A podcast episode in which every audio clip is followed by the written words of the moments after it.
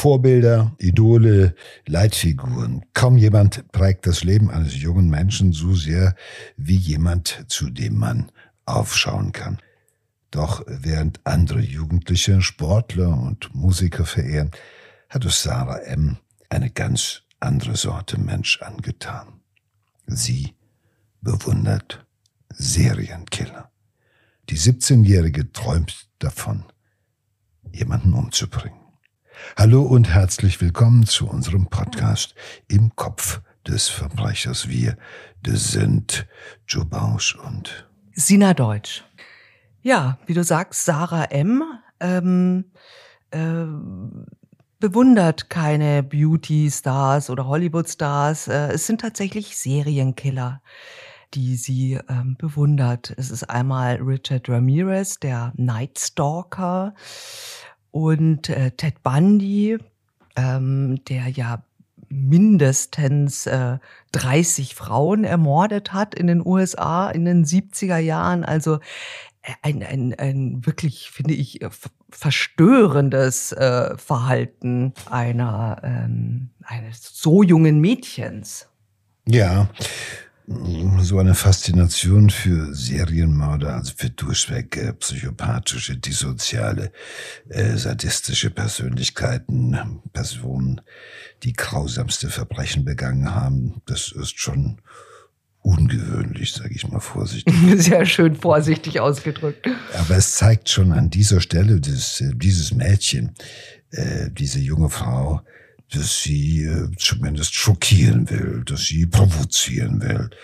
Und äh, äh, wenn sie wirklich angetan ist von diesen Taten, also nicht nur von der Berühmtheit dieser Mörder, dann ist es noch was anderes.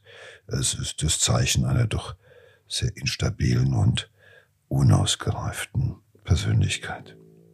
Und es gibt noch einen äh, zweiten Protagonisten in dieser Geschichte, und zwar Sayed E., ähm, ein junger Mann, der 2014 aus dem Irak nach Deutschland gekommen ist und äh, als Wachmann in Nürnberg arbeitet.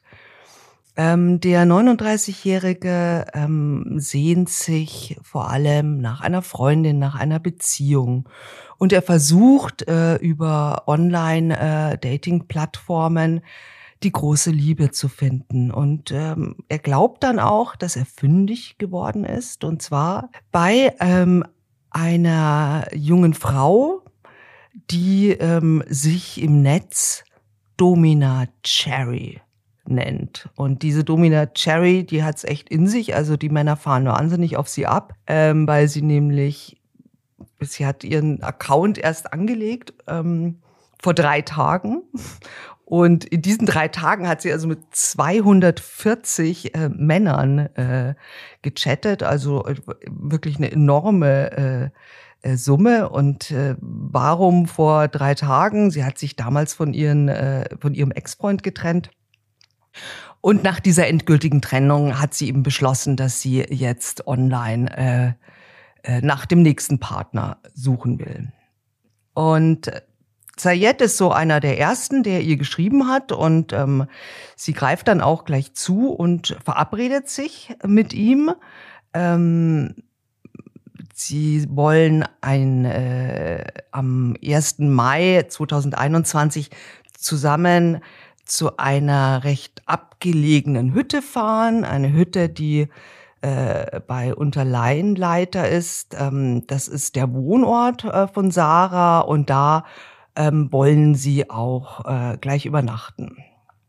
Sayed holt die 18-Jährige an einer Bushaltestelle ab und 15 Minuten später halten sie auf einem Feldweg und ähm, was dann passiert, das hätte sich der 39-Jährige in seinen schlimmsten Albträume nicht vorstellen können, nämlich Sarah zückt ein Messer und rammt es ihm in den Hals.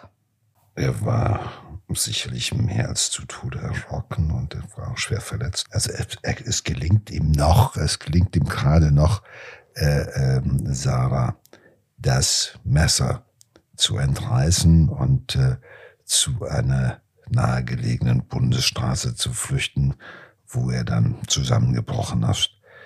Er wird gefunden und äh, etwa 19 Tage später verstirbt er aber an den Folgen dieser schweren Verletzung in einem Krankenhaus.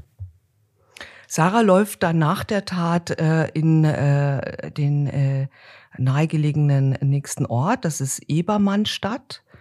Und dort äh, spaziert sie also barfuß mit einer zerrissenen äh, Strumpfhose und äh, Blut, blutigen Händen durch die Straße. Und eine Anwohnerin sieht sie und spricht sie auch an, macht sich Sorgen und sagt, ist denn alles in Ordnung, um Himmels Willen, ja? Und sie sagt ganz ruhig, ich bin eine Mörderin. Daraufhin ähm, ruft die Frau die Polizei und auch äh, bei ihrer Festnahme zeigt sich also diese wirklich junge Frau absolut emotionslos und ähm, eiskalt, gefühlskalt. Tja, was kann man jetzt schon sagen?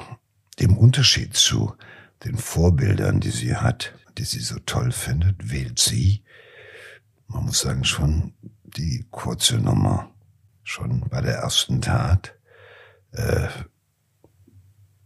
ist sie in den Medien also das hat ja, dieses Szenario hat ja schon fast filmische Dimensionen, wenn sie da mit blutigen mhm. Händen, zerrissenen Strümpfen, wild guckend irgendwie und absolut gefühlskalt. Barfuß. Barfuß mhm. durch dieses Dörfchen geht und sagt, ich bin eine Mörderin, so.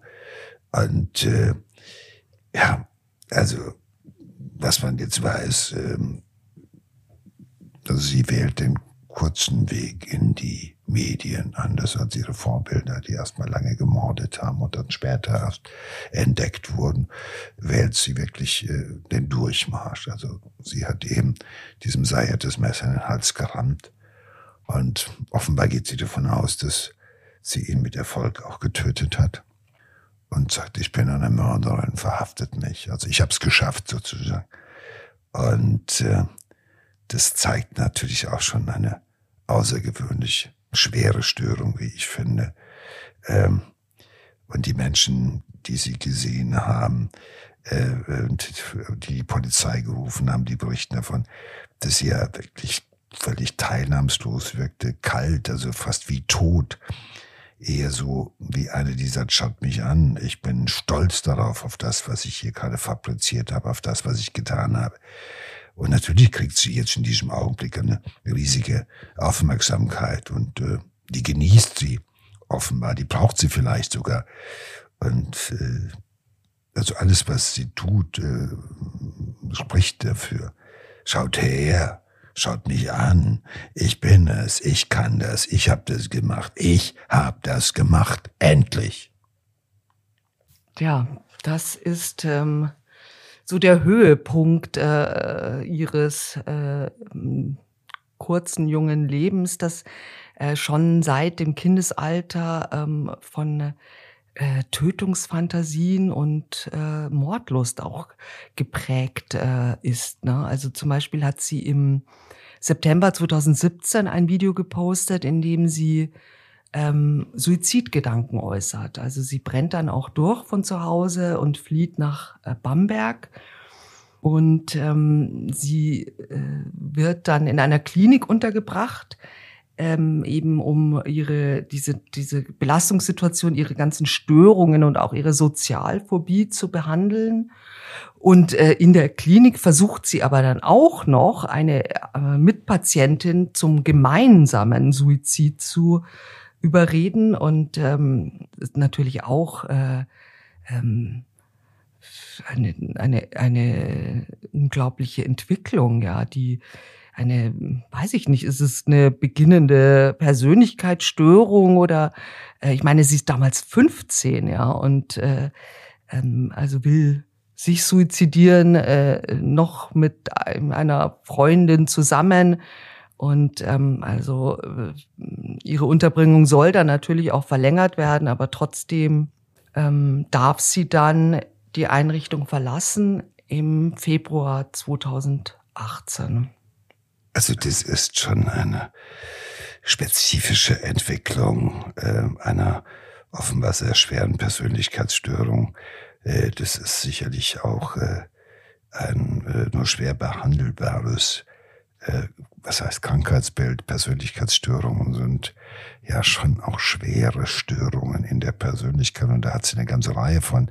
Also es, äh, was mir dazu einfällt, das ist mindestens eine äh, Borderline-Störung. Ähm, sie hat sicherlich auch Anwandlung von Depressionen. Sie hat Sozialphobien.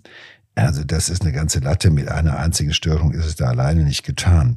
Und äh, ähm, die therapeutische Intervention da in dieser Einrichtung, die hat eher nichts gebracht. Ganz im Gegenteil, äh, in diesen Einrichtungen, in denen sie ja dann zwangsweise untergebracht war, äh, nach Gerichtsbeschluss, äh, pff, da hat sie im Endeffekt auch nicht mitgespielt. Das ist das große Problem, dass halt eben auch, sage ich mal, eine gewisse Krankheitseinsicht natürlich bei einem Patienten da sein muss.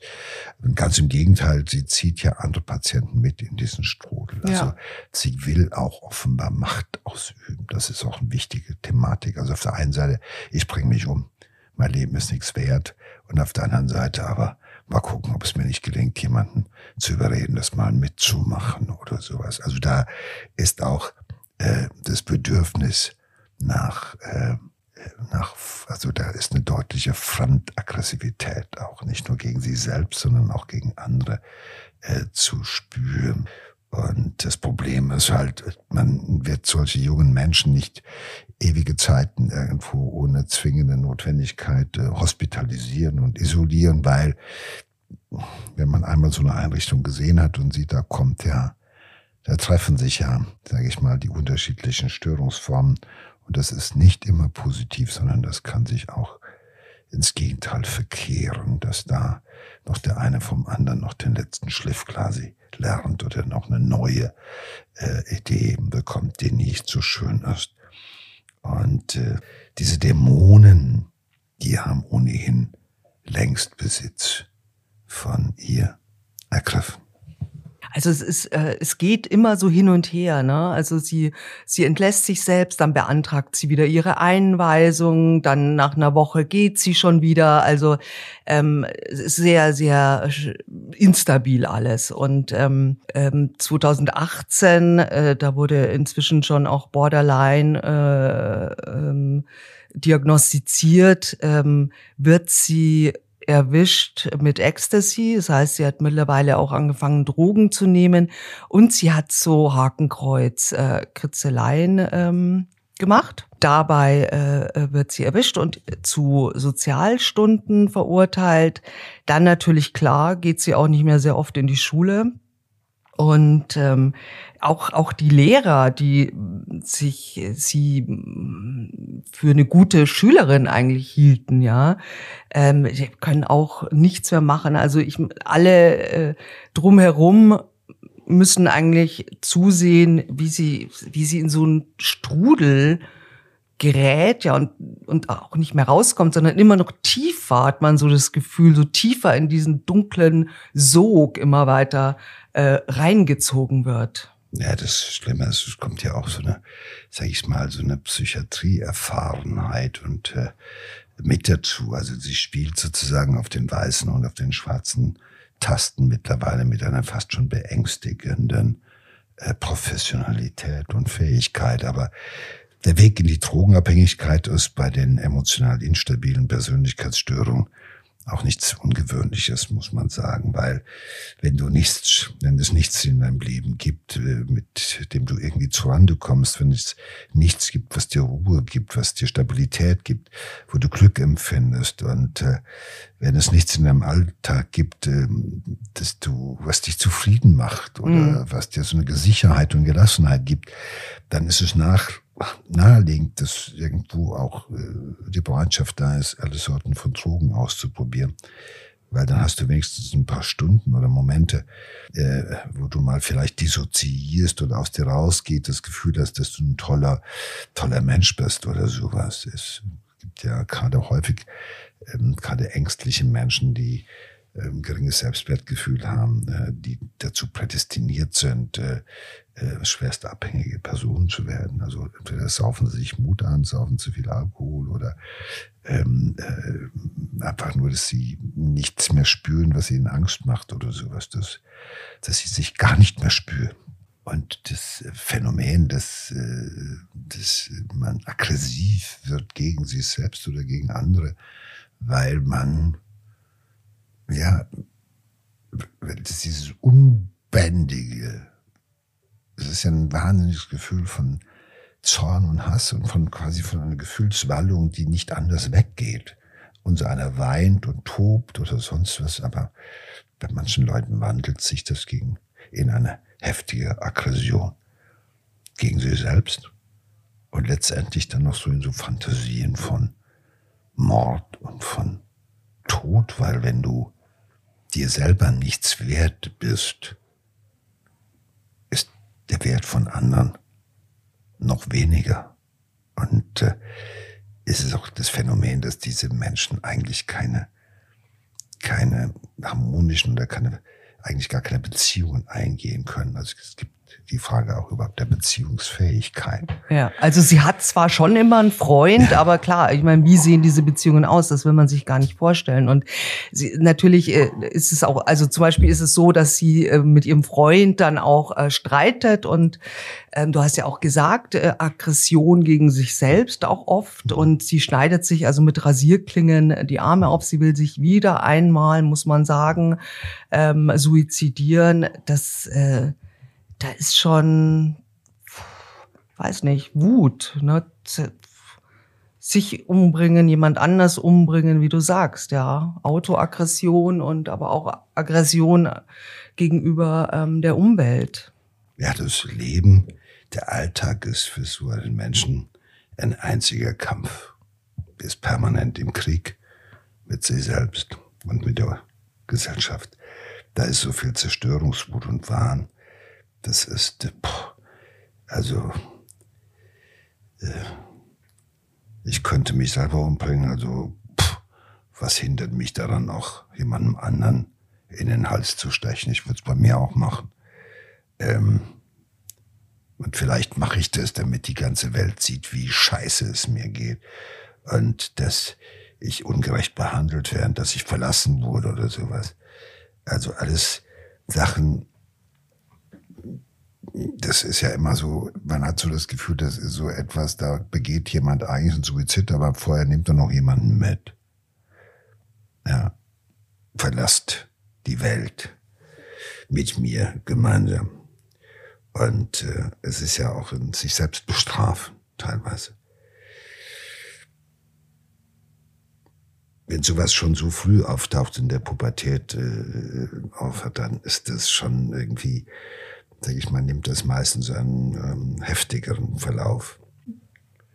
Ja, ähm, ihr Selbstmordversuch äh, scheitert. Ähm, ihr Plan ist jetzt, sie will diesen äh, Ex-Freund äh, töten und, äh, wie sie sagt, oh, auch noch ein paar andere.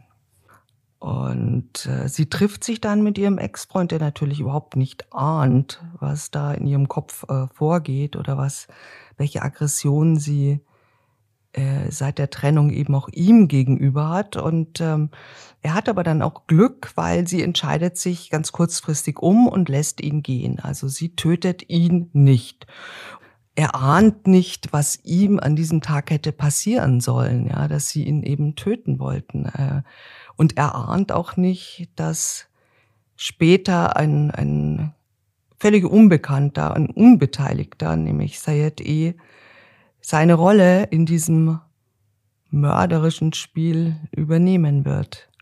Und es ist genau auch an diesem Tag, ähm, an dem Sarah eben auf ihr Profil erstellt und das auch auf äh, diversen Dating-Plattformen äh, postet. Ähm, sie nennt sich eben, haben wir schon gesagt, Domina Cherry und das kommt so gut an. Also sie, sie wartet gerade mal ein paar Minuten und dann kommt schon die erste das erste Anf die erste Anfrage nach einem Date und genau, also es folgen sehr, sehr viele andere in ganz kürzester Zeit eben auch die von Sayed. Warum äh, sie gerade unter diesen 240 Männern, die ihr geschrieben haben, gerade ihn jetzt als Opfer ausgewählt habt, das weiß man nicht. Ähm, es kann sein, dass sie eine Abneigung gegenüber Ausländern hatte. Also es ist nicht ganz abwegig. Ich meine, man hat sie äh, mit, mit diesen Hakenkreuz-Schmierereien äh, gesehen. Sie sagt auch mal äh, in einer, in einer Chatnachricht über ihr späteres Opfer, ah, der Kanacke. Also es ist, man kann da schon ähm, eine gewisse Gesinnung ableiten, ähm, aber das ist jetzt äh, wirklich auch nur Spekulation. Es ist, war ein, vielleicht auch einfach ein, ein furchtbarer Zufall. Und am 28. Januar 1922 äh, beginnt dann der Prozess.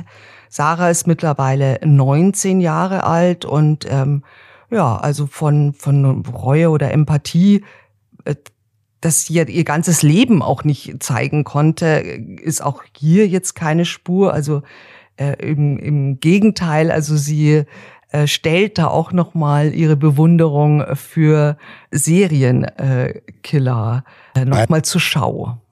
Also, dass sie die ähm, Opfer abwertet oder äh, als Kanaken bezeichnet oder dass sie Hakenkreuze äh, zeichnet, das äh, muss nicht unbedingt Ausdruck einer, sage ich mal, politischen Gesinnung sein oder eines Rassismus, sondern das ist häufig bei diesen ähm, äh, emotional instabil gestörten Patienten, das ist immer auch das Bedürfnis, äh, auf der einen Seite die Überwertung und auf der anderen Seite die völlige Entwertung des Opfers. Also das ist ja das, was diese Menschen mit dieser Störung auszeichnet. Also es gibt kein Mittelmaß, es gibt nur äh, die größtmöglichste Abwertung äh, oder die maximalste Überhöhung. Dazwischen äh, gibt es nichts. Und insofern ist das auch typisch für diese schwere Störung. Also wenn die Reise nach unten geht, in die Abgründe, dann geht das aber mit Volldampf in die Düsterkeit. Und äh, das äh, muss man auch so äh, auch werten. Ja, man sieht eben während äh, des Prozesses, ähm, äh, sie hat ja ihr Handy auch äh, öfter in der Hand oder legt es neben sich hin und man sieht also, dass äh, sie hat als Hintergrundbild auf ihrem Handy hat sie äh, Ted Bundy und ähm, der Sperrbildschirm äh, zeigt äh, Richard Ramirez, also auch ein ähnliches Monster. Ähm, der, die US-Medien haben ihn da den Night Stalker damals genannt, ein 13-facher Mörder.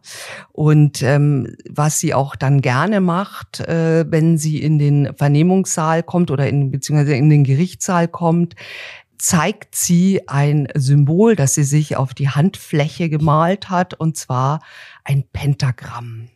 Das Symbol des Bösen, ja. Also ich glaube, sie ist natürlich in dieser Gerichtssituation in einer außerordentlichen Drucksituation. Und die Art und Weise, wie sie mit Druck umgeht, die kennen wir. Das heißt, sie provoziert gnadenlos. Ja, sie macht das, was sie immer schon getan hat. Und jetzt packt sie auf den Sperrbildschirm, da hat sie den dabei. Alle, damit dann auch als nächstes alle sehen, wie mächtig sie eigentlich, dabei ist sie ohnmächtige Wurst. So, äh, das Pentagramm. Ich äh, bin ganz woanders. Ich bin erhaben über all das, was hier passiert. Ihr rührt nicht an mir. Ihr könnt mich hier zwar in Ketten legen, aber das alles ist nichts. Und sie sieht sich sozusagen in der Gemeinschaft der großen schwarzen Engel. Und äh, äh das soll auch heißen, ihr könnt mich mal. Äh, ich, mein Hass ist viel stärker als das, was ihr mir äh, antun könnt und mich so zu betrachten wie so ein Insekt. Ich bin mächtig, soll das ja heißen. Ich bin mächtig, weil ich bin stärker als eure schlimmste Fantasie. So. Und äh, dahinter steckt im Endeffekt ein furchtbar verletztes Mädchen, was irgendwie so viel Selbsthass und so viel Selbstzerstörungsimpulse in sich trägt, dass man dass, dass ihr das das Einzige ist, was ihr noch eine Stabilität gibt in dieser Situation. So muss man sehen, auch wenn es unheimlich provozierend ist. Sarah M. wird ähm, dann am 9. Februar 2022 äh, zu zwölf Jahren Jugendhaft ähm, verurteilt äh, wegen Mordes an Sayed E. In ihrem Schuldspruch attestieren ihr die Richter auch eine, äh, Zitat, eine selten gesehene emotionale Kälte. Und ähm, diese Jugendstrafe ähm, muss Sarah dann in einer sozialtherapeutischen Einrichtung verbüßen. Boah, also da zucke ich jetzt ein bisschen zusammen, weil äh, ich traue zwar sozialtherapeutischen Einrichtungen einiges zu, äh, aber dass sie mit so einer Persönlichkeitsstörung maßlos überfordert sind, das weiß ich allerdings auch. Ähm, also ich will nicht fatalistisch sein, aber ich habe nur ganz, ganz wenige erlebt, die anschließend wieder sozusagen die Bodenhaftung gefunden haben. Und äh, es handelt sich, das sollte man nicht vergessen, um eine wirklich sehr, sehr schwere Störung, die selbst äh, erfahrene Psychiatrien vor mhm. große Probleme stellt. Und äh, insofern finde ich das schon sehr mutig, dass man gesagt hat, wir packen sie dann halt für so lange Zeit in eine sozialtherapeutische Einrichtung, aber der Weg von dort in eine Psychiatrie steht ja immer noch offen.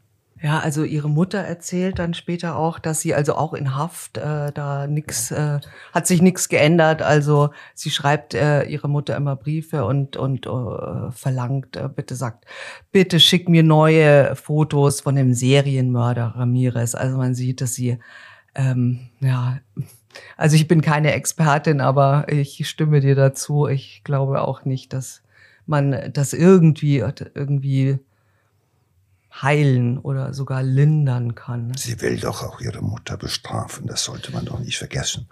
Und damit bestraft sie ihr alle. Sie sagt, schickt mir mehr Bilder, schickt mir Bilder vom Teufel, schickt mir Bilder von dem.